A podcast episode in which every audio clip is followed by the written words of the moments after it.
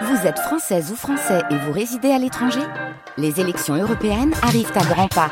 Rendez-vous le dimanche 9 juin pour élire les représentants français au Parlement européen. Ou le samedi 8 juin si vous résidez sur le continent américain ou dans les Caraïbes. Bon vote Emmanuel Macron est arrivé au salon de l'agriculture et déjà la tension se fait sentir. Des dizaines de manifestants forcent une grille pour entrer dans le salon, des heures entre agriculteurs et services de l'ordre. Le monde agricole avait prévenu qu'il maintiendrait la pression. Hier à Nantes, 80 tracteurs ont stationné devant le château des Ducs à l'appel de la FNSEA et des jeunes agriculteurs. La profession est aussi allée étiqueter euh, les produits étrangers dans les rayons des centres Leclerc de l'aglo euh, parce que les annonces c'est bien, euh, le concret c'est mieux. Martel Anthony Moreau, le secrétaire général de la FNSEA de Loire-Atlantique. Beaucoup d'annonces, mais beaucoup de méfiance. On a commencé le travail nous avec, les, avec nos préfectures avec la préfecture de Loire-Atlantique. Les débats sont engagés, les personnes sont engagées aussi à répondre à nos, demandes, mais ça va pas aller vite. Il va falloir du temps. Ça va aller doucement. Donc il faut qu'on continue justement à, maintenir cette pression pour qu'on puisse aller au bout. Et notamment sur le, sur le salon d'agriculture, on sait qu'il faut euh, maintenir cette pression-là pour que le gouvernement nous entende. Et notamment M. Macron.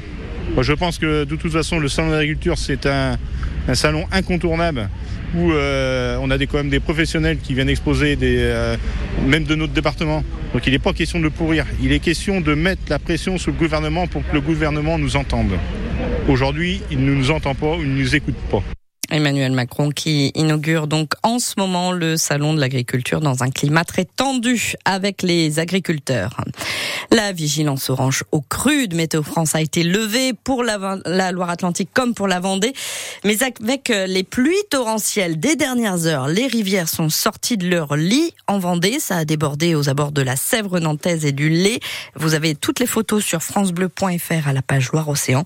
La Loire-Atlantique aussi a été touchée hein, par ces inondations on note principalement la récurrente fermeture du périphérique Est euh, dans les deux sens à cause du débordement du Gèvre, euh, périphérique Est de Nantes bien entendu, et puis dans le secteur de Safré, un pont a dû être euh, fermé à la circulation également. L'ouvrage en pierre a été fragilisé par la montée des eaux.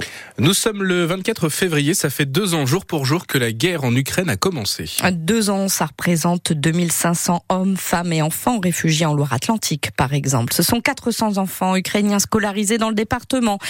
Des visages derrière les chiffres, comme ici à la montagne, 6000 habitants près de Nantes. Une entreprise embauche des Ukrainiens qui gardent en eux l'espoir de revoir leur pays, William Delesseux. De Melitopol, au sud de l'Ukraine, Yelena habite à la montagne depuis maintenant deux ans. Je me sens accueillie, vraiment. Je sens un vrai soutien de la part des habitants.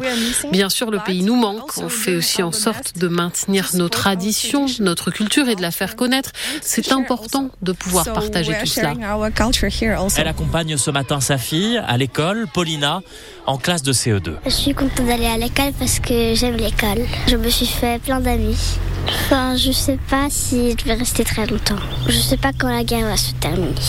C'est quoi ton souhait maintenant, euh, aujourd'hui De venir en Ukraine. À quelques mètres de là, le bureau d'études Calidris, l'entreprise qui salarie sa mère, ainsi que six autres Ukrainiens. Bertrand Delprat, le gérant. Depuis deux ans, c'est un orage émotionnel assez terrible. On vit euh, les bons moments euh, à fond. Et puis, euh, quand les nouvelles du front euh, sont moins bonnes, ce qui est fréquent, quand euh, les gens ont des coutures, on le vit avec. Préparer le futur aussi. Le bureau d'études est en train d'ouvrir une filiale en Ukraine pour envisager un jour l'installation de ses salariés dans leur pays. L'après-guerre, un souhait partagé par tous ces réfugiés. Le reportage de William Delesseux et deux rassemblements sont prévus aujourd'hui à Nantes à l'occasion des deux ans de la guerre en Ukraine.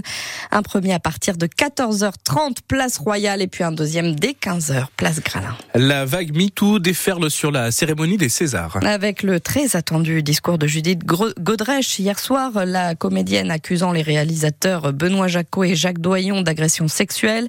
Judith Godrèche qui dénonce depuis quelques semaines maintenant les violences sexuelles envers les jeunes filles dans le 7e art.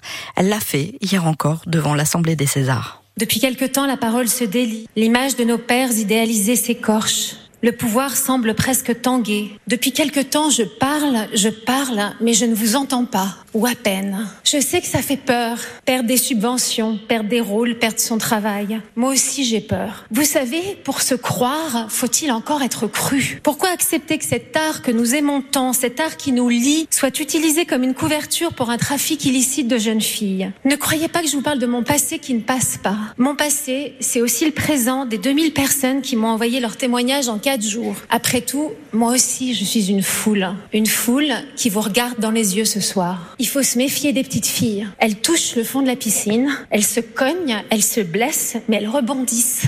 Les mots forts de Judith Godrèche à la cérémonie des Césars. En football, les Canaris se déplacent à Lorient cet après-midi. Oui, premier de quatre matchs où le droit à l'erreur n'existe plus dans la course au maintien. Les Canaris sont face au Merlu à partir de 17h. On va le vivre ensemble sur France Bleu, Loire-Océan. Et puis le H retrouvé le championnat hier soir. Les handballeurs nantais ont fait match nul 28 partout à Chartres. Le prochain match du HBC Nantes, ce sera vendredi avec la réception du dernier au classement, Dijon.